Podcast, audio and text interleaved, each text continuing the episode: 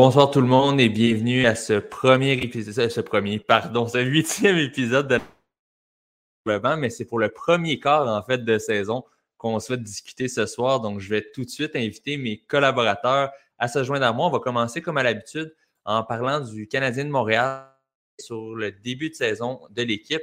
Messieurs, bonsoir. Salut. Bonsoir. Donc, euh, pour débuter, ben, je vais commencer par prendre vos impressions justement sur ce premier quart de saison. Le Canadien qui, on, s'entend au classement, euh, est tout de même surprenant. Mais en plus, ça, c'est, comme on le répète à chaque semaine, c'est de la façon qu'on dispute ces matchs-là qui, est impressionnante. Julien, pour commencer, comment as-tu trouvé ce premier quart de saison des Canadiens de Montréal? Euh, bon, l'énergie est là, ça, il n'y a pas de problème. on se donne à fond, on a du caractère. Euh, la structure de match, peut-être, euh, on voit qu'il y a des mauvais plis qui sont pris en début de saison. Les équipes qui, justement, sont, qui ont un peu plus de maturité et euh, qui vont en série, souvent en début de saison, justement, ça prend un peu plus de temps à partir. Les jeunes, eux, sont pleins d'énergie. Mais tranquillement, les équipes qui ont de l'expérience, quand ils commencent à, être bien rodés, puis à avoir un, système, puis être très structuré, puis avoir du succès dans le système, là, on voit que les Canadiens ont plus de difficultés. Puis à l'inverse, les jeunes, justement, des fois, ils vont prendre des mauvais plis. Donc, euh, là, c'est ce qu'on a vu un peu dernièrement. Ça s'est replacé euh, récemment, mais ça va être toujours ça. On va avoir des up and down de, de, système, surtout dans la zone défensive, parce qu'offensivement, il n'y a pas de problème. C'est vraiment la structure défensive. Euh, puis on a eu, ça, a aussi donné que Jake Allen aussi a eu certaines difficultés, ce qui a aussi qui a changé un peu la donne au niveau des, matchs. Et puis peut-être aussi qu'on se rendait compte que justement, Allen, il a sauvé beaucoup de matchs en début, début de saison. Rappelez-vous, il était super bon. Puis là, ben, ça, ça a descendu un peu, mais quand même, dans un quart de saison, honnêtement, ils sont quand même un peu au-dessus de mes attentes. C'est pas le quart de saison qui m'élevait tant pour le Canadien, c'est la deuxième moitié de saison. on va voir euh, éventuellement de, de, quoi ça va là. Mhm. Avant cette deuxième moitié-là, il reste encore justement un autre corps à, discuter. Luc, de ton côté, que penses-tu de ce quart de saison des Canadiens? Euh, chance, opportunisme et essentiellement, c'est ça. C'est carrément ce qui était arrivé. Euh, le Canadien, il y avait, on va se dire, c'est un calendrier facile dans la mesure où il n'y avait pas de grandes équipes à affronter. Les Coyotes, euh, le Wild, ça a été plutôt difficile en début de saison. ça, ça, ça, ça replace un peu. Il y a eu les Canucks qui étaient en période creuse, les Red Wings qui ont de la difficulté à partir et qui c'est pas tout à fait net. Les Penguins de Pittsburgh également qui tranquillement reprennent la machine petit à petit. Euh, contre les Sabres de Buffalo, ça n'a pas été évident non plus. Je veux le Canadien là, avait un calendrier qui, on va se dire, était relativement confortable. En ce moment, on va vraiment tomber dans le crunchy je suis content de voir Nick Suzuki et Cole Caulfield la façon dont ils ont performé. C'est rassurant et même je pense qu'on a peut-être la confirmation que Kirby Dack ne retournera pas au centre. Euh, non seulement pour diverses raisons, mais tout simplement la raison essentielle, c'est qu'il fait extrêmement bien le travail en pivotant ce trio-là avec euh, Nick Suzuki et Cole Caulfield. Quand on parle de stabilité de trois joueurs qui s'entendent très bien, qui sont en mesure de bien lire le jeu de façon individuelle, euh, et en, sur le même trio. Je pense qu'on peut le dire du côté du Canadien avec ces trois joueurs-là. C'est le cas. Par contre, il y a des vétérans qu'on s'attendait à peut-être être beaucoup plus performants qui ne l'ont pas été. Ça, c'est peut-être un point d'interrogation. Donc, ce sera vraiment une chose à surveiller euh, au cours euh, du deuxième quart et voir euh, même jusqu'au dans le troisième quart de la saison. Mhm. Pierre-Carl, le MVP. On le voit en commentaire de, la, de notre publication Facebook. que penses-tu de ce premier quart de saison des Canadiens? Euh, en fait, moi, c'est euh, l'équipe euh, presque au grand complet là, qui m'impressionne. honnêtement, qui aurait pu prédire que à la fin novembre, le Canadien serait à deux points de participation en séries éliminatoires. Peu importe les adversaires qu'ils ont eu, je pense qu'on est pas mal tout surpris de, voir qu'on est tout près des séries éliminatoires. donc, moi aussi, le premier trio m'impressionne. je, suis content aussi qu'on ait trouvé, en tout cas pour l'instant. On va voir si Kirby Dack va avoir une chance au centre. Mais pour l'instant, en tout cas, euh, je, suis content du premier trio. Également, Caden euh, Goulet m'impressionne à la défense. Euh, les jeunes en général, mais plus particulièrement Goulet. je ne m'attendais pas à ce qu'il y ait un impact aussi grand dès sa première saison dans la Ligue nationale. L'arrivée en santé, en fait, de Matheson va l'aider aussi parce qu'il va pouvoir se concentrer aussi sur des choses plus précises. Il va avoir un peu moins de responsabilité. Donc, ça, puis aussi Dadonov, en fait, ça n'a pas pris le cours de la saison qu'on se rende compte que finalement, on n'aura pas besoin de lui bien, longtemps. Mais ça, sinon, Sean Monahan, je me demande si on ne pourrait pas lui faire signer un contrat pour deux années de plus. On ne parle pas beaucoup de lui, mais tant offensivement, même son apport en zone défensive, très important. Donc, euh, moi, je l'aime bien, puis euh, j'ai hâte de voir euh, le reste de la saison. Mhm. Sinon, on voulait aussi parler un peu de Samuel Montembeau et Jake tantôt, Julien. C'était, c'est plus difficile justement pour Jake Allen dans les derniers matchs. Est-ce que Samuel Montembeau pourrait être porté à prendre justement un grand rôle devant la cage des Canadiens? Je vais commencer avec toi, Luc. Penses-tu que Montembeau devrait avoir un petit peu plus de départ que Jake Allen prochainement? Euh, si tu là, il faut que je prenne mon accent de Joël Bouchard puis que je limite en parlant de Monty ou si ça va être correct. Je pense que ça va être correct. Euh, sérieusement, je pense que Samuel Montembeau a démontré qu'il mérite maintenant de rester dans la Ligue nationale de hockey après ce premier quart de saison-là et avec la saison l'an passé. Est-ce qu'il mérite plus de départ que Jake Allen? Je ne pense pas. Est-ce qu'il en mérite autant? Oui. Je ne crois plus à un système de gardien de but où est-ce que tu vas avoir un gardien qui va faire 55 matchs et l'autre va faire ce qui reste de la collecte? Oubliez ça, c'est fini. Je m'attends à ce que ce soit plus de l'ordre du 45-40 ou du 43-40, si on s'entend pour faire des chiffrons. Je m'attends beaucoup qu'il y ait plus une répartition juste. Je m'attends à ce que Montembeau soit plus dans un mood 50-50 avec Martin Saint-Louis et Jake Allen.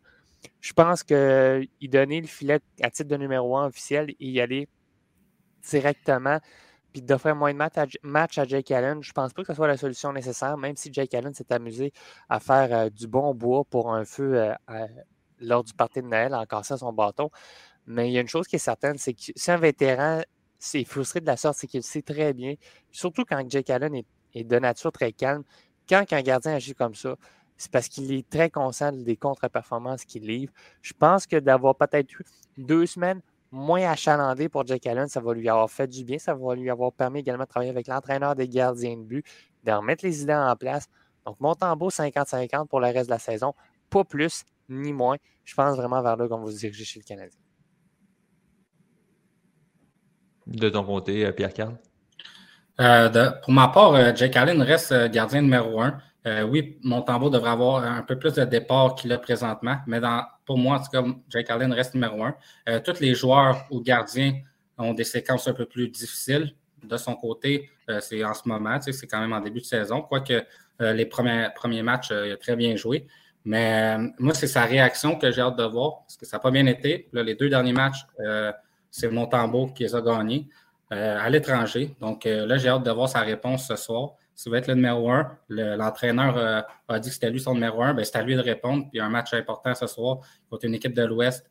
Euh, c'est le temps euh, devant ses partisans de répondre puis avec, un bon match parce que là, présentement, c'est sûr qu'il n'y a même pas un pourcentage d'efficacité de 900, mais je crois qu'il va se reprendre. Puis sinon, mon tambour peut en avoir plus. Moi, je dirais un 50-32 à peu près la répartition, mettons, des matchs entre les deux.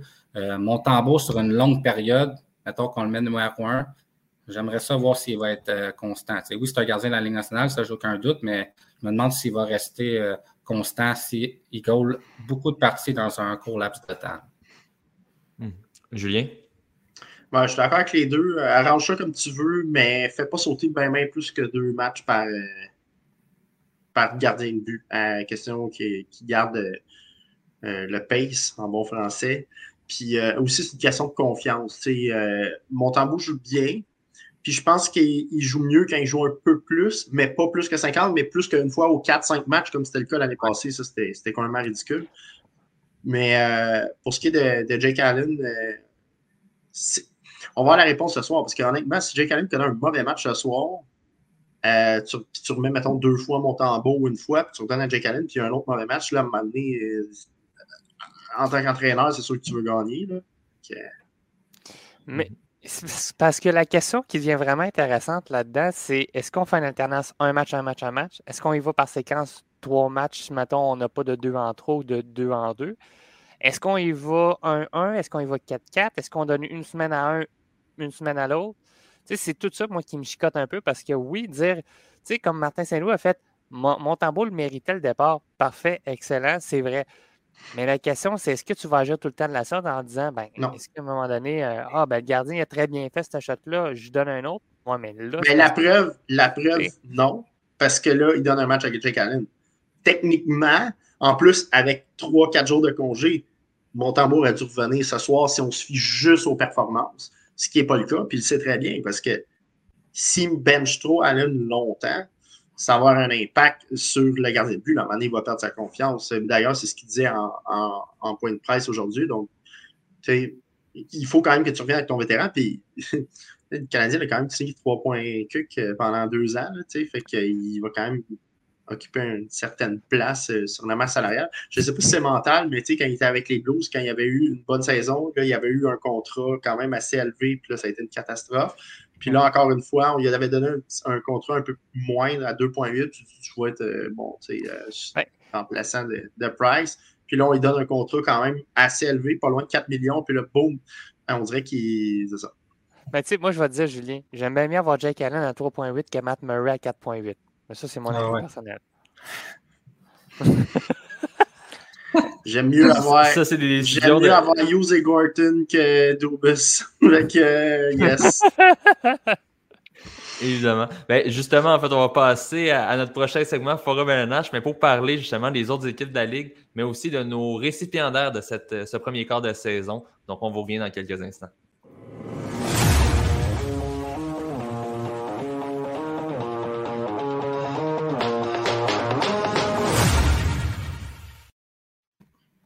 Donc, c'est simple pour euh, le segment cette semaine. On y va avec les cinq, si on veut, principaux trophées. Et on y va chacun avec notre récipiendaire de ce premier quart de saison. Je vais y aller avec celui qui a peut-être le moins de surprise, selon moi. Ça va être le trophée Calder.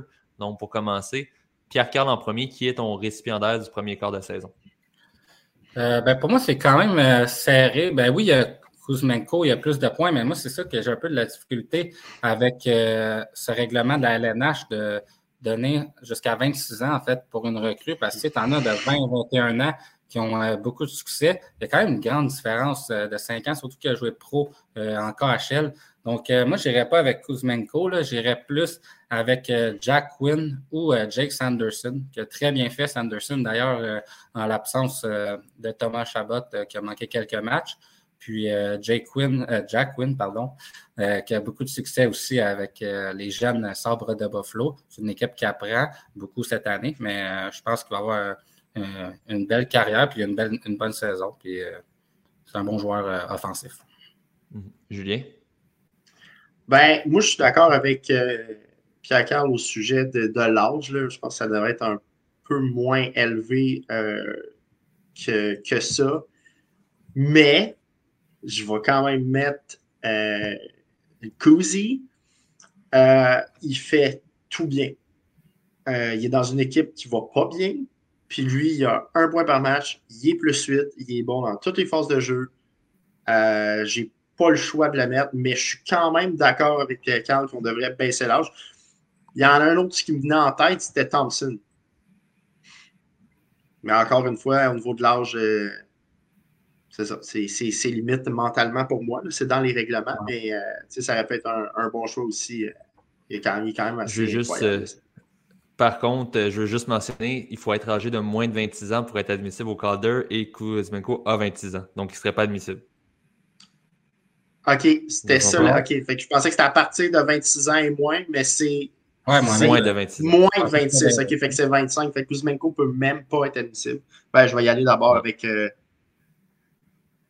gardien de but, qui est, vraiment excellent. Puis, euh, honnêtement, moi, je pensais que Vegas c'était pour finir sixième, je pense, euh, dans, dans la division. Euh, je me suis dit, la mort des poignets, euh, Eichel, je, déteste Eichel en tant que personne, même si c'est un joueur incroyable. Puis il n'y avait plus de goalers. Puis finalement, c'est ça il, est spectaculaire. Donc, je vais y aller avec euh, Thompson qui a 25 de mémoire. Oui, lui pourrait fonctionner dans, dans le, le, constat, si on veut. Dans Donc, euh, ça, ça serait lui mon choix, euh, Thompson. Moi, de mon côté, je vais y aller avec un défenseur également. Vous êtes surpris, je sais très bien. Euh, un défenseur qui s'appelle du nom de Owen Power. Euh, je pense que oui, effectivement, Jake Sanderson fait de l'excellent travail à Ottawa, mais on parle d'un défenseur ici qui est de facto et obligatoirement obligé, et dans l'obligation, pardon, d'être déjà dans le top 4, pour ne pas dire dans le top 2 d'une formation dans la Ligue nationale de ce qui est peut-être moins le cas de Sanderson également, qui a plus de responsabilités, mais qui n'est pas nécessairement euh, déjà désigné top 2 à l'âge de 20-21 ans. Owen Powers fait de l'excellent travail. Il a absolument une grande responsabilité avec les Sables de Buffalo.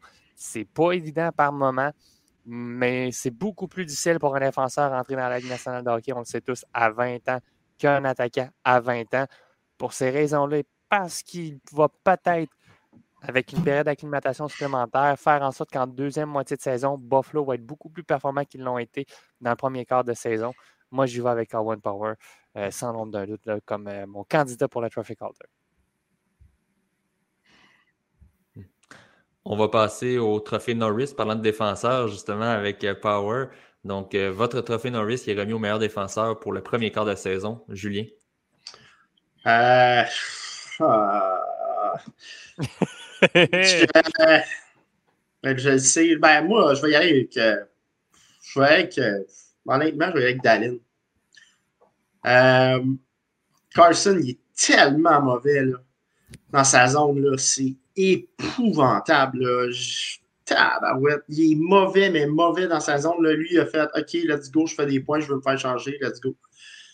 Je peux pas. Euh, puis moi, Daline, là, je comprends pas le monde depuis une couple d'années. Des heures, finalement, le monde dit Ah, c'était la réinvention du bouton à quatre trous, puis là, il ne donne pas nécessairement ce qui était supposé. Je m'excuse, Daline, il est incroyable depuis qu'il est rentré dans le national avec une équipe vraiment très mauvaise. Euh, puis là, cette année, euh, moi, je trouve que c'était pas. 8 buts, 16 passes, plus 10. Euh, il, est meilleur défensivement, il est rapide, il est physique. Puis c'est fou parce que ces buts-là, il y en a quelques-uns de la pointe, mais il y en a aussi dans l'enclave. Il, fait vraiment des montées spectaculaires. Euh, pour un défenseur de, son âge qui a été dans une équipe mauvaise depuis longtemps et qui n'a pas eu vraiment de modèle autour de lui pendant beaucoup d'années, moi, je le trouve incroyable. Puis ça serait mon choix pour le, le trophée Norris.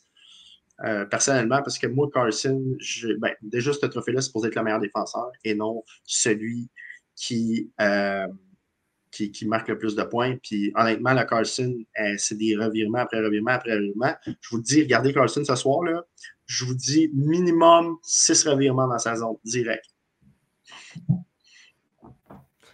Effectivement. Pierre-Carl, de ton côté?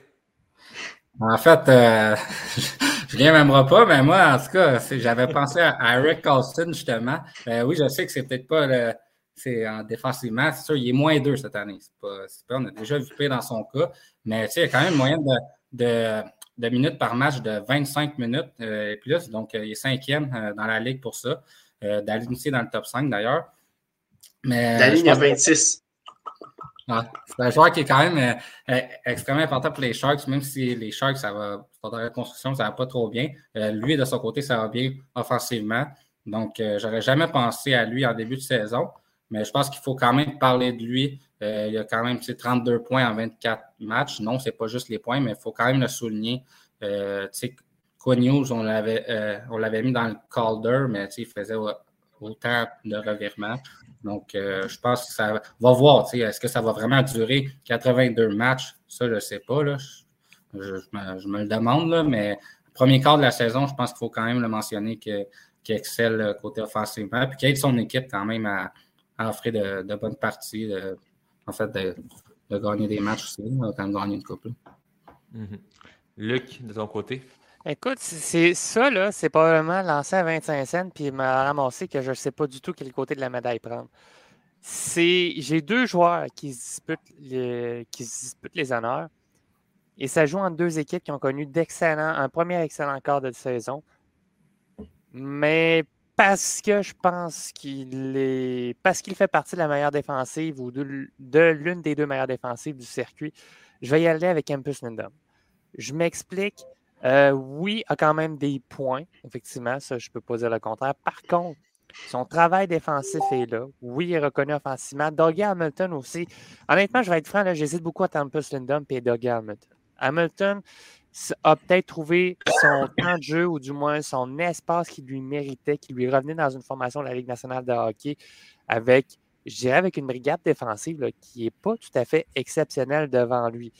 Alors, à ce moment-là, j'hésite beaucoup entre Dougie Hamilton et un peu Lindum. Et Lindum, en plus, ce qui est intéressant, qui est relativement bien mobile aussi, c'est qu'il fait face avec une formation qui est vieillissante en attaque aussi. Donc, vous avez une responsabilité en plus avec des gardiens de but qui n'ont pas nécessairement été reconnus comme, comme étant tout simplement tout feu, tout flamme au cours des deux dernières saisons euh, du côté de Boston. Fait que moi, honnêtement, je, vais être bien franc. Autant que l'an passé, je savais qui je le donnais déjà au cours de la saison. Cette année, là, mes choix seraient beaucoup entre Dougie Hamilton et Empus Lindum parce que c'est deux formations que les gardiens de but n'ont pas été nécessairement exceptionnels du côté des Devils, mais euh, je trouve qu'on fait un très beau travail de répartition du temps de jeu, un beau travail d'équipe également, c'est bien balancé. Euh, Severson commence à monter et commence vraiment à connaître à ses meilleures années. Je trouve qu'honnêtement, Hamilton et Lindom sont mes deux choix pour le quart Je sais que ça en prendrait un, mais je ne saurais pas lequel décider entre les deux. Mmh je sais, on s'en est pas vraiment reparlé de l'an passé, mais j'aurais aimé de voir ta réaction quand tu as vu que Karl Macker a remporté le, trophée Manoris. Je, vais te dire ceci, il y a un meme qui circule entre mes amis qui, euh, ont fait, c'est qu'il y, a, un mot que je ne peux pas dire qui commence par F, et ça a rajouté ce mot-là avec tu me C'est sensiblement ma réaction comme euh, que ça a été lorsqu'il y a eu la nomination pour Norris. On va passer en fait du côté des gardiens de vue avec le, trophée Visinant. On va reprendre tout de suite avec toi, Luc, justement, pour, pour cet honneur-ci. Donc, qui serait ton, ton meilleur gardien du premier quart de la saison? Je vais. Je pense qu'il est. Écoute, sincèrement, le gardien de but cette année, je trouve que c'est très difficile. Il y a beaucoup d'inconstance de part et d'autre. Les gardiens qui se devaient d'être en premier plan ne l'ont pas nécessairement été. Ça, c'est peut-être ma déception. Euh, au niveau des gardiens de but, je vais y aller avec un certain Connor Hellebuck. C'était très tentant d'y aller avec Linus Olmark parce que, autant qu'il a connu des années difficiles dans le passé, je pense vraiment que Connor Hellebuck est en train de revenir le gardien à qui qu'on s'attend, euh, du moins ce qu'on s'attend euh, auprès des Jets de Winnipeg pour aller loin en série. la formation joue mieux en avant de lui. Est-ce qu'elle l'arrivée de Montgomery en est pour quelque chose? Peut-être, je ne veux pas me prononcer, mais Hallmark fait très bien euh, comparativement à sa première année à Buffalo. Mais moi, je vais y aller. Connor et le je pense que peut-être une saison euh, un peu en denti la saison dernière, une belle opportunité de se reprendre. On sait avec les, enjeux extérieurs de certains joueurs qui ne veulent peut-être pas nécessairement rester dans le marché euh, du Manitoba. Moi, je pense que Connor Hellerbuck, à mon avis, à moi, serait candidat pour le Vézina cette année. Julien? Écoute, je peux pas prendre quelqu'un d'autre que le Mark. Là. Je vais dire, le gars, 13 victoires de défaite, moyenne de 2, 935. Là, Puis, mais en même temps, en même temps, il y a une excellente défense. Il y a une bonne défensive. On avait il est incroyable. Là, McAvoy est revenu. Puis ils ont, des centres défensifs aussi, qui sont capables de jouer des 200 à Fait c'est sûr que ça, ça l'aide beaucoup. Euh, les chances 1, il y en a probablement moins que les autres clubs. Euh, mais euh, c'est un, un, excellent choix. Un, moi, que j'adore, que j'ai adoré l'année passée, puis je trouve qu'il était tellement underrated parce que l'équipe a vraiment mal performé, moi, c'est Sorokin. Honnêtement, là, ce gardien-là, là, euh, je l'aime tellement. Là, puis euh, encore une fois, il est dans le 933, ce qui est phénoménal. Euh, puis, quand même... cette année les gamme un peu plus, mais tu vois, je, ferai attention parce que je ne suis pas sûr qu'ils vont maintenir le rythme. Mais, euh, mais ouais, moi, c'est une équipe que, j'adore. Puis l'année passée, même quand il perdait, il était super bon. Tu sais, lui, c'est pas. C'est pas à cause de sa défensive, c'est vraiment, il est vraiment bon. Tu sais, Sorokin, il, il, est super sharp. Puis je me souviens, le Canadien, quand ils avaient affronté, là, le seul match qu'ils ont joué avec Saint-Louis qui était là, c'est qu'il n'y a rien qui passait. Il avait dominé le match complètement, puis lui, il était juste trop hot. Mm-hmm. Pierre-Carl? Ben, moi aussi, mon choix s'est arrêté sur Linus Ulmark. Euh, c'est rare qu'un gardien qui gagne un trophée Vizina n'avait pas une bonne euh, défensive euh, devant lui. Habituellement, ça va quand même bien ensemble. Ça, Chesterkin. Ouais, il, a, quand même pas mauvais comme défensif, mais qui bonne équipe devant lui aussi quand même. Mais c'est ça, Marc, parce que oui, il est promis dans pas mal, toutes les catégories, les victoires moyennes, euh, pourcentage d'efficacité de 935, c'est vraiment excellent. Mais il y en a un aussi euh, que je voulais parler, c'est Jake Oettinger. Euh, je pense qu'on en parle peut-être un peu moins parce qu'il a manqué comme une semaine et demie, une semaine à peu près. Mais s'il continue à performer de la sorte, puis l'équipe continue comme ça, ils sont quand même au premier rang de la centrale. je pense que c'est un gars, on va oublier vite qu'il a manqué quelques matchs. Il quand même 917 de pourcentage d'efficacité, puis une moyenne de 2,52. Donc, je pense que lui va être à considérer s'il continue. Un bon gabarit de le filet, puis euh, il est assez imposant. Puis euh, il a eu quand même 8 victoires, 2 défaites et 3 euh, défaites en sur temps. Donc, je pense que ça va être un nom à considérer. Il reste encore beaucoup de hockey. C'est sûr que ça peut changer, mais ça serait mes deux choix. Mhm. Prochain trophée, trophée Jack Adams. On va se garder le trophée Hart pour la fin. Donc, Jack Adams remis au meilleur entraîneur du circuit. On va y aller avec Julien pour commencer. Bruce. Euh, ben, comme j'ai dit, Vegas, moi, c'était pas là tout. Mais Bruce Cassidy, moi, j'ai pas compris pourquoi il s'est fait congédier de Boston, honnêtement. Euh, fait que j'ai. Tu vois, ça, c'est quelque chose que je pense que j'ai oublié de prendre en considération quand euh, j'avais mis Vegas sixième. Je, je me suis dit, ça le fera pas avec Jack Eichel, tout. Mais là, honnêtement, là, écoute, ce gars-là, il a reviré l'équipe d'abord. Puis je suis convaincu que c'est lui qui a la majorité de l'impact euh, qu'on voit actuellement. Euh, l'équipe n'a pas temps changé. Puis euh, il joue d'une manière incroyable. tu vois que c'est une équipe qui a acheté un système de jeu et qui l'exécute de manière exemplaire. Donc, pour moi, c'est Bruce, c'est sûr. Luc? J'ai le goût d'y aller avec une formation sur la côte ouest, mais je vais me garder une petite gêne parce que j'ai peur que ça soit un feu de paille en ce moment. Je vais attendre la mi-saison. Mais en fait, là, c'est le premier quart. Donc, pour le premier quart, qui serait ton choix? Je sais, je vais vous jeter des nus parce que l'envie serait facile d'y aller avec Lindy Ruff. Dave Esclar. Oui, je. Je, je... je l'ai, mais oui. Oui, c'est surprenant. Honnêtement, OK, levez la main autour de l'écran, là qui, qui pensait que, les, euh, que, les, que, le Kraken de Seattle serait parmi les huit meilleures formations de la Ligue au quart de saison? Il y a Julien, qui va lui donner les voyait plus haut que tout le monde au classement cette année. C'est pour ça que j'ai dit lever la main. moi, je n'ai pas levé la main. Pas dans les, pas dans les 8 premiers. mais moi, il, était dans les, il était dans les 15 premiers, par exemple. Bon. Fait qu'on s'entend de voir le Kraken là. Euh, et on s'entend avec toutes les petites histoires hors glace qu'il y a eu concernant un certain joueur.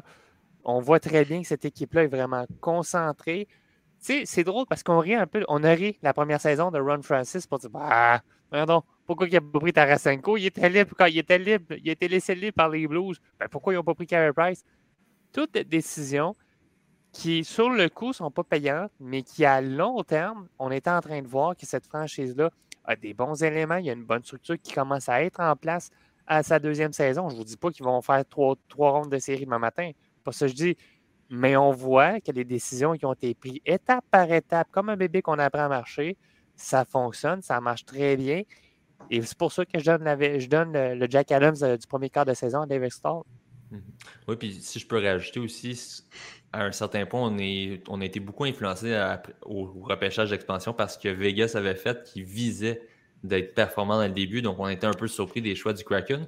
Mais je vais être franc, moi, je pensais que le Kraken voulait attendre encore une ou deux saisons de reconstruction en repêchant encore très bas cette année pour faire un gros saut dans deux ans. Moi aussi, et je vais rajouter ceci. La différence, c'est que le Kraken n'avait pas besoin de faire ce que Vegas a fait. Pourquoi? Parce que Seattle est, vraiment plus un marché de hockey que l'Arizona ou Las Vegas. Effectivement. Pierre Carl pour le Jack Adams. Euh, moi, ça joue entre Lindy Ruff et Jim Montgomery. Euh, Lindy Ruff, parce que oui, les Devils, euh, là, ils viennent d'avoir d'égaler en fait le record de la franchise. Donc, c'est quand même un fait à noter. puis les joueurs clés aussi, depuis cette année, ont pris leur envol. Si on pense à Jack Hughes, euh, Jasper Bratt, Nico Ischier, ont quand même euh, un bon début de saison. Euh, les Devils sont quand même quatrième pour les buts marqués. On n'est pas, on s'attendait pas à ça pantoute. c'est rare qu'on les voit dans ce classement-là aussi haut. sinon, deuxième pour les buts accordés. Puis de l'autre côté, Jim Montgomery, ben, il a commencé la saison sans Brad Marchand, qui a fait ses débuts seulement le 27 octobre.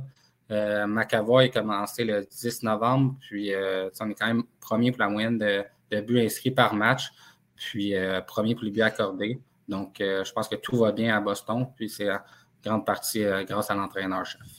Mm-hmm. Il reste un trophée, en fait, à noter, c'est le trophée Art, remis au joueur le plus utile. On le rappelle, c'est pas nécessairement le meilleur joueur, c'est vraiment le plus utile. Euh, il y a quand même beaucoup de joueurs possibles qui peuvent être euh, sélectionnés. Euh, on va reprendre tout de suite avec toi, Pierre-Carl, justement, pour ce dernier trophée. moi, je vais avec Jason Robertson, qui est premier chez les Bugs, une séquence, je crois, de 15-16 matchs avec un point.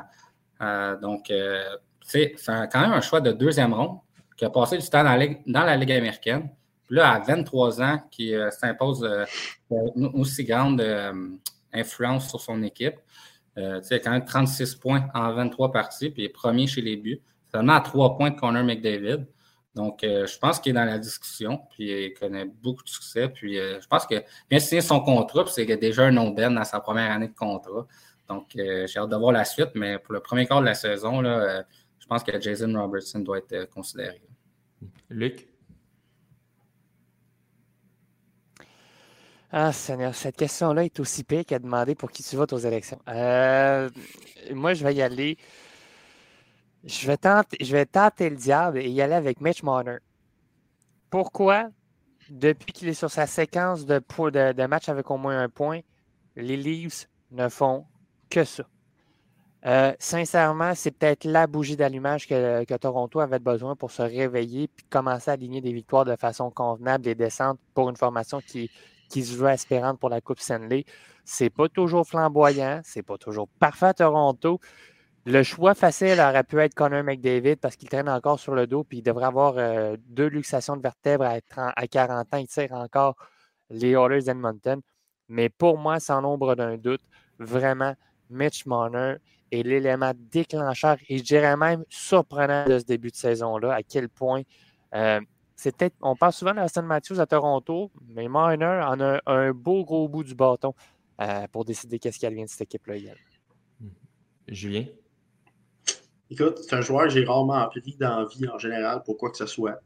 Mais euh, je vais dire Sidney Crosby, à 35 ans.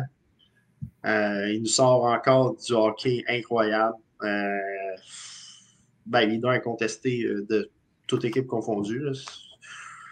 Mais euh, son travail, puis réussir à avoir ces résultats-là à cet âge-là encore et encore, après plein de blessures, après plein de, séries. Euh, moi, honnêtement, il traîne cette équipe-là, ça n'a aucun bon sens. Donc, moi, c'est Nick Crosby all the way. Très intéressant. Tous des choix différents, tous des choix valables. Comme je le disais, il y a quand même beaucoup de joueurs possibles pour ce trophée-là jusqu'à maintenant dans la saison. c'est pour ça, évidemment, qu'on va refaire l'exercice à la mi-saison et par la suite à la fin de l'année parce que, évidemment, plus la saison avance, plus certains vont se distinguer au fil du temps. Donc, un gros merci, les gars. Avant de passer au segment de l'actu M18-3 avec Luc, euh, je tiens juste à mentionner que le segment hockey féminin va devoir être mis en rediffusion demain matin parce qu'on a des petits problèmes techniques en ce moment euh, depuis le début de la soirée. Donc, pour ce segment-là, il sera demain, mais on s'en va tout de suite avec Luc du côté de l'actu M18-3.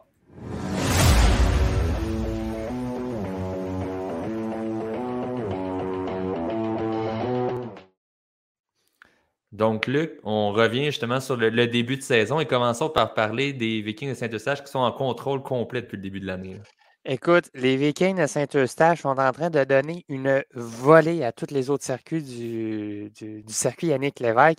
Les Vikings de Saint-Eustache, alors qu'on a presque deux tiers de la saison de jouer, je vous rappelle que dans le M18 3A, il y a seulement 42 matchs dans une saison. Les Vikings ont une fiche de 18 victoires en réglementaire, trois autres en prolongation, deux autres en tir de barrage, euh, trois en prolongation, deux en tir de barrage, quatre défaites, et un autre seulement en surtemps. Donc, on a seulement quatre matchs parce que l'équipe n'a pas, été en, pas été en mesure d'aller chercher un point. Moi, je m'attendais à ce qu'avec Vincent Etier, qui ne soit pas là, plusieurs morceaux qui, qui ont été repêchés au cours de la dernière saison dans la Ligue de hockey junior majeur du Québec, je m'attendais à ce que ça soit un peu plus difficile pour les Vikings de Saint-Eustache, mais définitivement, la formation de la couronne nord de, la de, l'île de Montréal pardon, est vraiment en train de démolir tous ses opposants. Ça sera, sans l'ombre d'un doute, la première équipe à aller chercher 20 victoires cette saison. à, la, à, la, régulière dans le circuit Yannick Lévesque.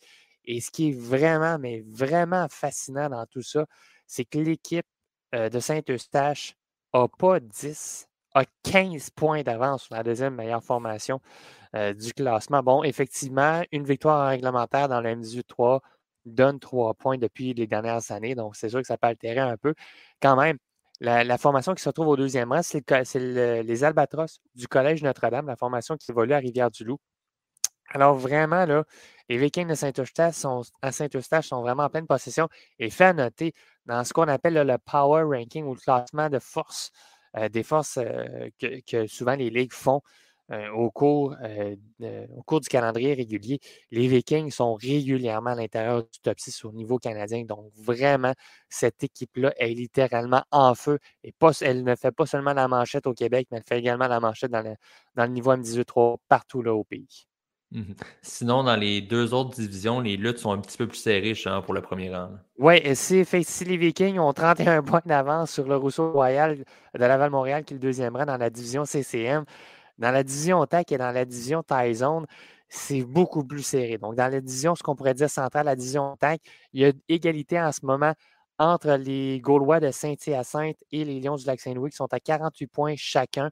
Euh, Saint-Hyacinthe, qui est important de le rappeler, va accueillir le championnat canadien de M18 3A au mois d'avril. On a une formation qui est arrivée à maturité et on a vraiment un, jeu qui est très physique. Euh, il y a également le fils de François Beauchemin également qui joue au sein de cette formation-là. Donc, il y a des bons éléments, autant en attaque qu'en défensive.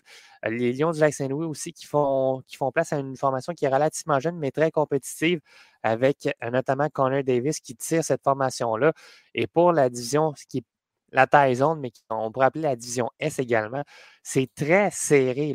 les Albatros du Collège Notre-Dame qui ont euh, deux matchs en main sur le séminaire, sur le bizarre du séminaire Saint-François, mais tout de même, on voit que euh, comment je pourrais dire, la dominance des Chevaliers de Lévis est en train de s'estomper. La formation de Chazer-Appalaches, qui est au quatrième rang dans cette division avec 44 points, est à égalité pour le troisième rang avec euh, les Estacades de Trois-Rivières. Mais vraiment, ça semble être une lutte qui va se dessiner entre le Blizzard du séminaire Saint-François et les Albatros du Collège Notre-Dame d'ici la fin de la saison euh, pour le premier rang de division. Euh, vraiment Notre-Dame qui arrive à une formation à maturité euh, dans le circuit Lévesque, qui est vraiment, tu sais, on va se dire, avec une formation, avec un bassin de joueurs qui est beaucoup plus restreint. parce qu'on prend seulement les joueurs qui sont dans le Bas-Saint-Laurent, dans les Gaspésie et la Madeleine, avec parfois on peut aller piger avec des gens qui évoluent sur la, sur des jeunes qui évoluent sur la côte, la côte nord dans l'âge de 14-15 ans. On n'a pas un grand bassin de joueurs comparativement à d'autres formations. Ce n'est pas alléchant non plus pour certains joueurs de se rendre à Rivière-du-Loup. Donc, vraiment, là, euh, cette formation-là mérite euh, beaucoup de fleurs euh, pour être de retour au sommet de cette division pour l'instant à, la mi-saison.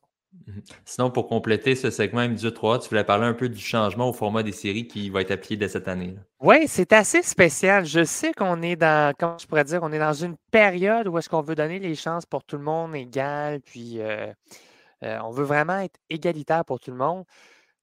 On a instauré une nouvelle formule, je vais vous l'expliquer et par la suite, je vais donner mon point de vue. Donc, à partir de maintenant, l'équipe qui remporte le challenge CCM n'a plus de passe-droit. Donc, c'est un tournoi qui a lieu souvent à la mi-décembre euh, à chaque année au sein euh, du circuit M18 3A.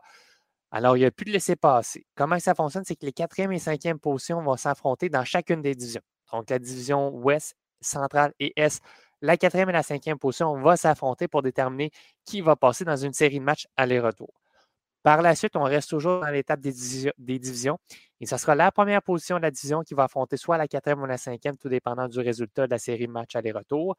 Ensuite, ce sera la deuxième contre la troisième place de chacune des divisions qui vont s'entrejouer. Donc, on reste intra-division. Ça sera des formats 3 euh, de 5. Et par la suite, euh, les euh, finales de chaque division euh, sera également des 3 de 5. Donc, les deux équipes restantes dans chacune des divisions vont jouer. Et par la suite, les trois équipes, chaque équipe qui va sortir de la division va se retrouver à jouer non pas une série 4 de 7, va se retrouver à jouer un tournoi qu'on veut qu'on a instauré comme étant la classique des champions, avec une équipe qui va être invitée euh, pour prendre part euh, pour prendre part au tournoi la façon dont on procède, c'est que ça sera une fameux, le fameux un tournoi à double élimination. Donc, si une équipe perd, il y aura un tableau de repêchage qui fera en sorte que l'équipe qui va se ressortir de ce tableau de repêchage-là va être invitée euh, à la classique. Euh, des euh, champions. Donc, vraiment. Donc, il y a une double chance. Là, si il y a une double chance. Personnellement, je comprends qu'on retire le format de la Coupe Dodge un peu des, des, formations. Je trouve quand même le format un peu douteux parce que, tu sais, on va se dire, là, les jeunes, mais qui arrivent dans la Ligue de hockey junior majeur du Québec, là, ils n'auront pas des séries de matchs aller-retour de deux matchs. Ils n'auront pas des séries de 3 de 5. Ça va être des séries 4 de 7. Puis si tu perds, ben, c'est bien de valeur, tu t'en vas en vacances. Je trouve ça un peu dommage de ce point de vue-là. Je comprends qu'on veut limiter les coûts, les déplacements, c'est très noble. Mais moi, personnellement, dans un processus d'apprentissage avec des séries qui sont quand même à la fin, je pourrais dire, d'un trimestre au niveau secondaire, moi, je pense qu'on y va peut-être un peu de mollesse au, sein de au sein de la Ligue pour décider d'opter pour ce format-là avec un, tournoi à double élimination pour le parcours des séries éliminatoires. Mmh ben, c'est bien super, Luc. En fait, un gros merci pour cette mise à jour justement du circuit M18-3. Puis on se retrouve dans quelques instants pour le fameux quiz à Julien.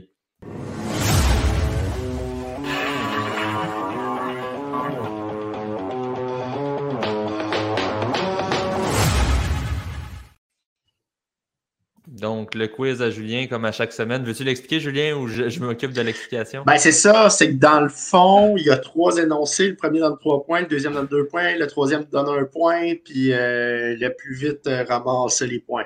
Et évidemment, si on se trompe au premier énoncé, on ne peut pas répondre au deuxième. Si on se trompe au deuxième. au suivant, exactement. Bon, euh, les gars, je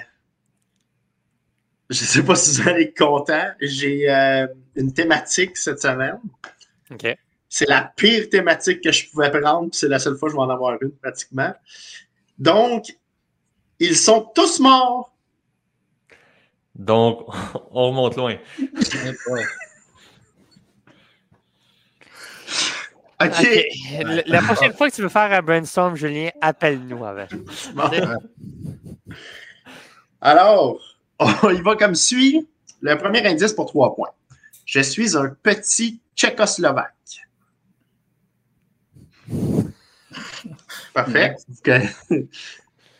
Euh, deuxième énoncé. J'ai fait 1460 points en 1394 matchs avec la même équipe.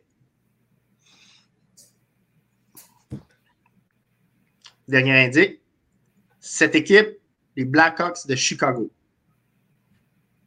Oui, Nicolas. Stan Mikita. Yes. Un point.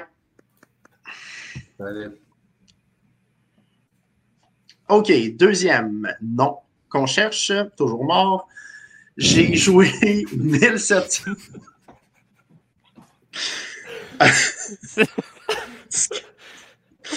Exact, allait déraper. Euh, j'ai joué, j'ai joué 1767 matchs dans la LNH. Ça, c'est beaucoup de matchs. Goriao.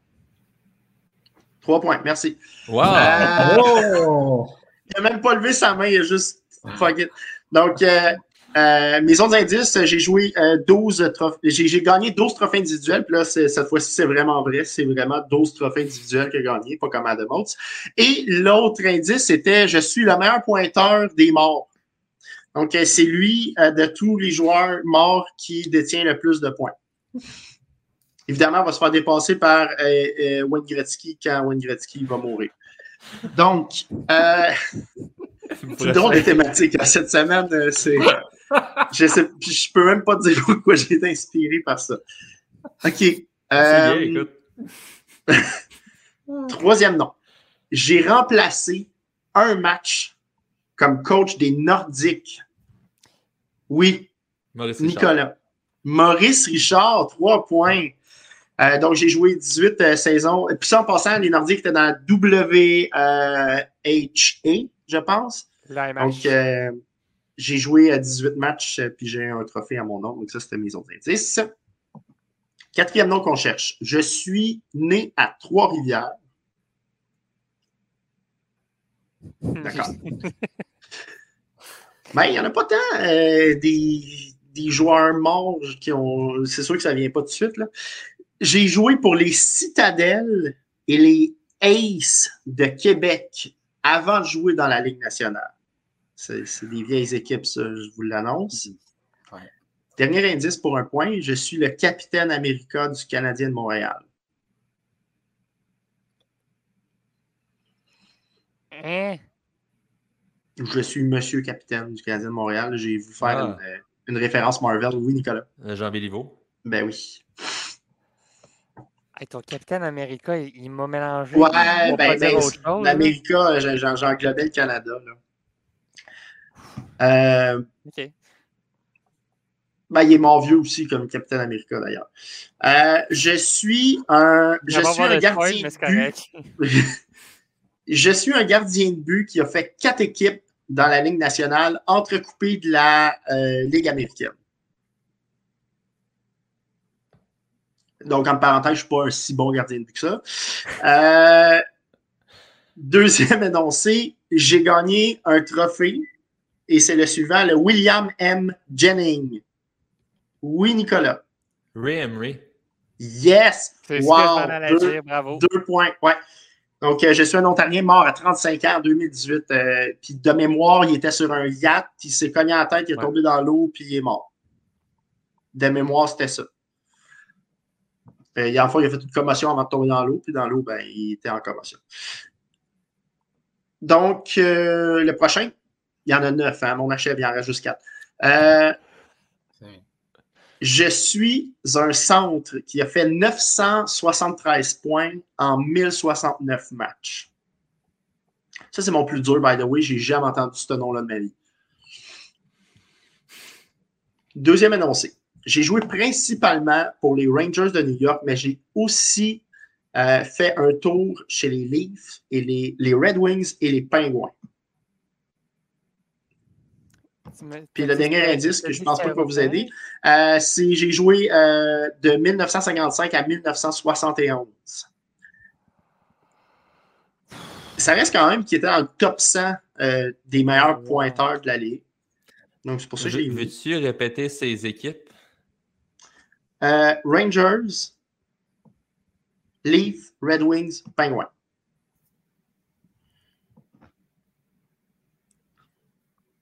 Bon, c'est Andy Bathgate. Oh, Seigneur.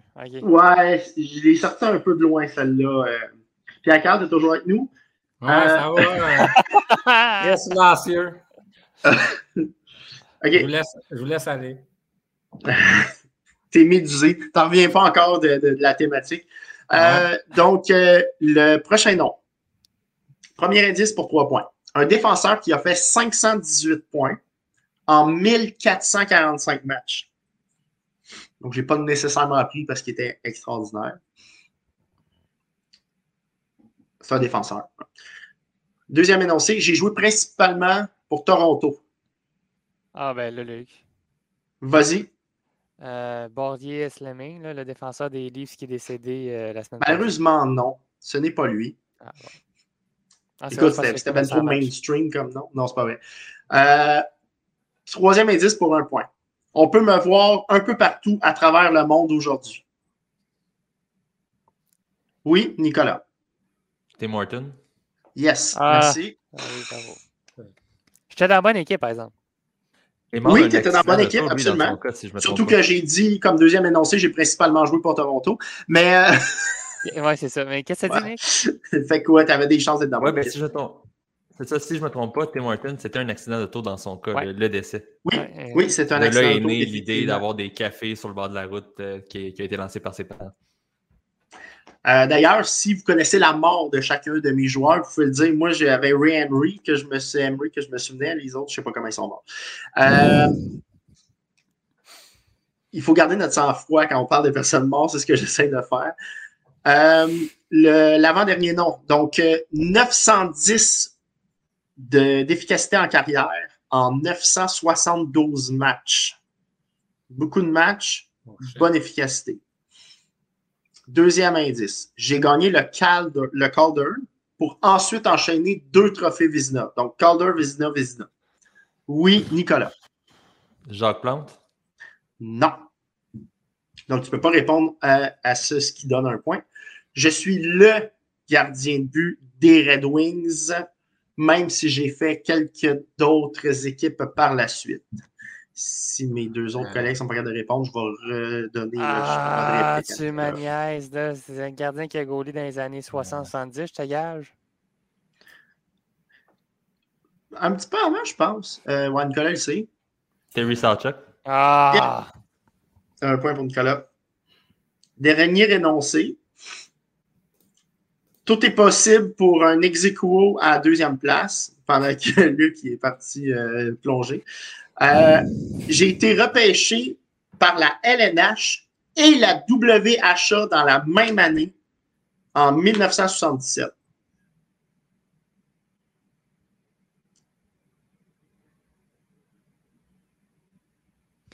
C'est probablement un point de friction entre les deux, euh, euh, ligues, j'imagine. Je vais m'essayer un nom, Jean-Claude Tremblay? Non. Ah, Donc, tu ne peux pas répondre au deuxième énoncé, ah, malheureusement. Euh, mais tu vas pouvoir répondre au troisième, par exemple. oui, Pierre-Carl, tu le veux-tu en main? Ou... Je juste me, gratter le front, là, c'est avoir une idée. Non? Ok, c'est bon. Il veut montrer que lui, il n'est pas mort. ouais, c'est ça. donc, j'ai fait 1126 points en 752 matchs. Courte carrière, très efficace. Non, je vais répète? Vas-y, Pierre-Carl. Je pense pas que c'est ça, pantoute. Euh, Mike Bossy. C'est exactement ça, mon chum. Wow. Ah, ouais. voilà. Euh, T'as mis le point d'exclamation sur une piètre performance. Non, c'est pas vrai. Très bon. Donc, euh, mon autre indice, c'est si je n'avais pas été aussi blessé, Dieu sait combien de buts j'aurais marqué. Je voulais finir euh, toute cette belle euh, symphonie de mort par le mot Dieu. Donc, bravo. C'était c'était pas évident parce que c'est évidemment des, joueurs un petit peu plus âgés. Donc, félicitations Nicolas, Pierre-Carl et Luc pour ce quiz à la thématique en vente. Ben, un gros merci, Julien. On ne reviendra pas avec cette thématique-là, par contre, pour les, prochaines semaines. Ben, il va falloir que j'attende 20-30 ans qu'il y ait d'autres joueurs qui meurent. Exactement. Mais on va passer au segment vert et rouge euh, pour terminer l'émission.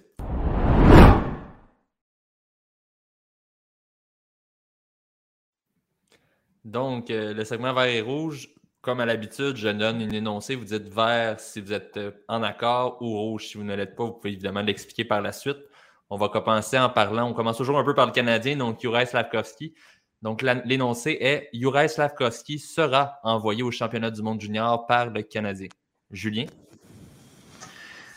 Moi, je vais dire vert parce que c'est ce que je souhaite et qu'après ça, il s'en aille à Laval. Parce que là, depuis 5-6 matchs, il ne fait que survivre dans la ligue. Il ne joue pas.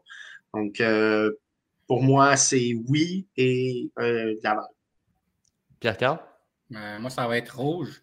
Le Canadien dans une année euh, de développement, une année euh, euh, qui peut garder Juraj Savkovski à Montréal puis l'aider dans son développement. Je pense qu'il peut rester à Montréal pour la saison complète. Ça nuira pas à, son développement. D'aller au championnat du monde junior, je ne pense pas que ça va y apporter un, grand plus. Là. Il peut rester dans le professionnel. Luc? De façon beaucoup moins morbide que le, que le dernier segment, effectivement, moi je prends le vert, mais je vais différer de Julien il va revenir dans la nationale de hockey. Pourquoi? Championnat du monde, beaucoup d'espoirs qui sont vraiment top élite et qui sont prêts à faire le saut dans la Ligue nationale de hockey dans les prochaines années. Donc, va revenir dans la Ligue nationale. Je vais y aller avec rouge. J'ai l'impression que le Canadien. Ben, moi, personnellement, je dirais vert pour. Je souhaiterais le voir euh, y aller. Mais j'ai l'impression que ça va être rouge et que le Canadien va décider de le garder pour poursuivre possiblement son, développement avec l'équipe. Julien? Euh, juste une petite question. Puis dites vert rouge. Est-ce que je suis le seul qui le veut à Laval? Tout dépendant de l'utilisation qu'on en fait à Montréal. OK, c'est bon. Moi, j'ai pas de problème avec lui à Montréal, surtout en ce moment. Prochain énoncé. Les Rangers, qui ont une fiche de 10, 9 et 4, termineront dans le top 3 de la métropolitaine. Ouh. Pierre-Carl? Euh, vert, je crois qu'ils vont s'en prendre. Donc, t'enlèves qui du top 3 actuel entre les Devils, les Islanders et les Hurricanes? Euh, les Islanders. Luc? Copier-coller. Julien? Moi, je vais dire rouge. Hmm. Parce que Galant, il a de la misère avec ses deuxièmes années en tabarnouche, tout le temps. Puis j'ai comme l'impression qu'ils vont prendre un petit euh, step back. Euh, voilà, c'est tout ce que j'avais à dire. J'y vais avec Rouge aussi. Je pense qu'on va faire les séries tout de même, mais possiblement en quatrième ou cinquième de la division. Euh, et je pense justement que c'est un peu comme on l'a vu peut-être avec les Hurricanes il y a quelques saisons, un petit step back pour revenir plus fort par la suite. Euh, ça reste que l'an passé, c'était quand même surprenant de voir l'équipe arriver si tôt à ce point-là, en grande partie à cause de Chesterkin. Donc, il ne faut pas être non plus euh, surpris euh, de, les voir ralentir peut-être un petit peu. bon, on a vu Ince qui a, signé un gros contrat avec les Stars aujourd'hui. Donc, il mérite un contrat de 8 ans et 8,45 millions par saison. Luc? Rouge. Simplement trop tôt. Honnêtement, là, euh, Inz, il y a quoi, 22, 23, 21? Et dans cette eau-là, là, contre-pompe, j'aurais donné le 9 millions à la place de 8,5 par année. Euh, le plafond salarial va monter, oui, mais sincèrement, là, on est vite sur la gâchette pour donner des gros salaires. Là. Je sais pas. Pierre-Carl? Euh, rouge pour moi aussi, je pense que c'était un peu trop d'argent. Si on compare, mettons, au contrat de Robertson, j'aurais pensé peut-être qu'il y aurait eu un, un 7,4 millions, là, pas un 8,4. Julien? Moi, je veux dire vert. C'est la nouvelle tendance à la Ligue nationale euh, de donner euh, des, contrats comme ça à, des, joueurs un peu plus jeunes. Il, y a, de moins en moins de contrats à cause euh, du plafond. Puis Rupins, là, ça fait comme deux ans et demi qu'il est vraiment, vraiment sa coche à l'attaque puis à la défense. il, y a des bonnes performances dans le des mises en jeu. Il me fait penser un peu Suzuki, mais que ça fait deux ans qu'il a plus de points que Suzuki. Donc, dans ma tête, il valait plus que Suzuki. Euh, donc, Suzuki à 7.8, je trouvais ça euh, honnête pour ce qu'il avait fait dans une projection. Puis Rupéens, l'année passée, c'est lui qui traînait l'équipe euh, avec son trio. Donc, puis cette année, il a même affaire avec Robertson. Bon essai mise en jeu, bon défensivement, gros gabarit, vitesse. ça fait deux saisons qu'il a un point par match. Donc, pour moi, c'était 8,4 pour un point par match là, dans les nationales pour un centre jeune, euh, c'est quasiment un aubaine. parce que des centres d'un point par match qui sont tout way euh, puis qui ont 23 ans, là, euh, honnêtement, ça peut être au 9 et 10. Là. Euh, moi, je trouve que c'est un excellent contrat. c'est sûr que là, ils ont beaucoup de gros contrats, les Stars.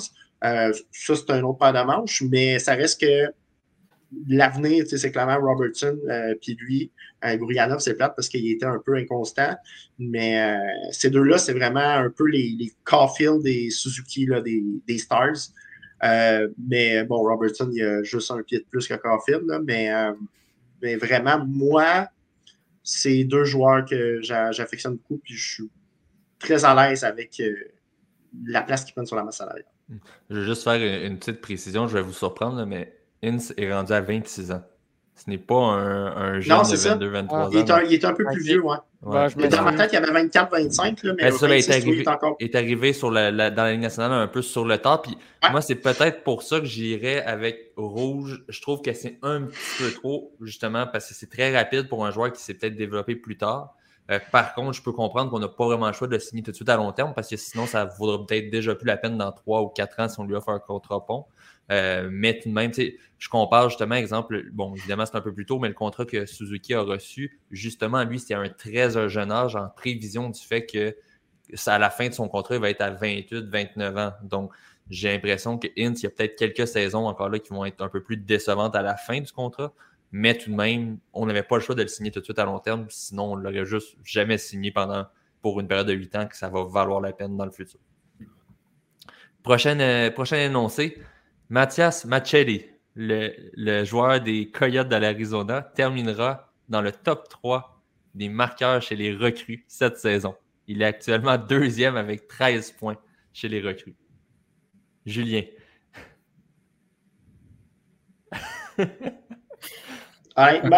évidemment, je ne regarde pas le Coyote parce que ça ne m'intéresse pas pantoute. Euh, ce joueur-là, je ne sais pas c'est qui. Fait que je vais dire rouge puis vert, ça fait quoi ensemble? Ça fait brun, fait que je vais dire brun. Euh, c'est. Mais il sort de nulle part. ça, je te le donne. Même, moi, je ne le connaissais pas avant cette saison-ci. Mais actuellement, deuxième chez, chez les recrues. Luc?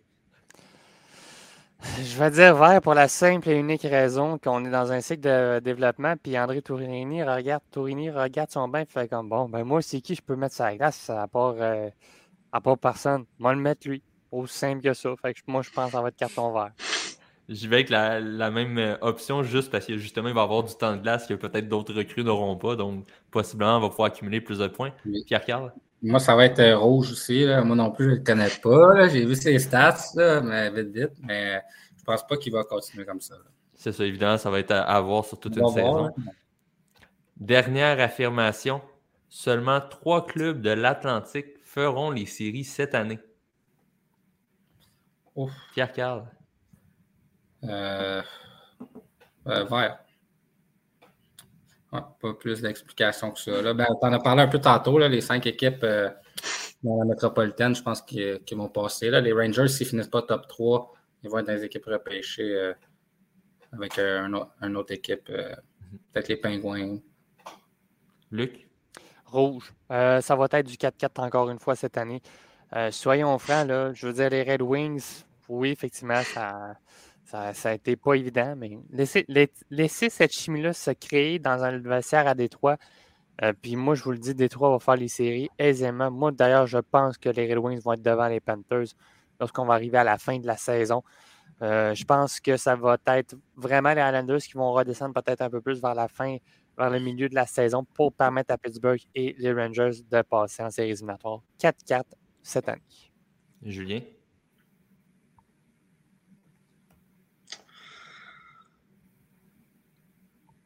On peut-tu mettre la, la, musique de, de Géopardy en attendant? Je pense que ça a plus du début de la saison, honnêtement. Euh... Ah...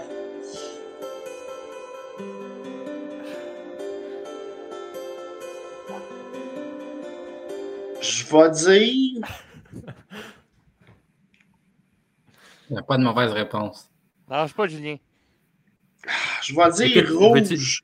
je vais dire rouge. Je vais dire rouge. 4-4. Je vais garder mon idée. Euh, mais honnêtement, là, ça peut aller 5-3 d'un bord puis de l'autre. Euh, tu sais, Panthers pourrait très bien, euh, let's go. Canadien aussi, Détroit, comme tu as dit. ouais, Canadien, il ne faut pas les sortir. C'est ça. Attention, là. Price revient dans un mois. Mais, mais mais pour vrai, là, euh, c'est vraiment difficile parce que, tu sais, on s'entend comme, tu sais, t'aimes pas sous-performe un peu. Floride sous-performe. Euh, Détroit performe à peu près où c'est qu'on les avait mis. Mais là, tu les Islanders, moi, je sais, sais, pourraient très bien amener pogner un mur. Euh, t'as Pittsburgh qui ont un super bon début de saison, puis que là, c'est un peu plus difficile.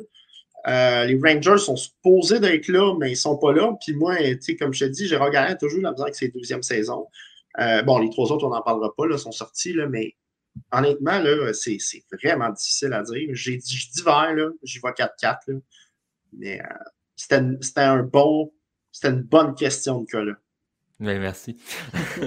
moi, je, vais y aller avec Hey, moi, j'hésite. Euh, je vais y aller. S'il vous plaît, là. non, mais je vais y aller avec rouge.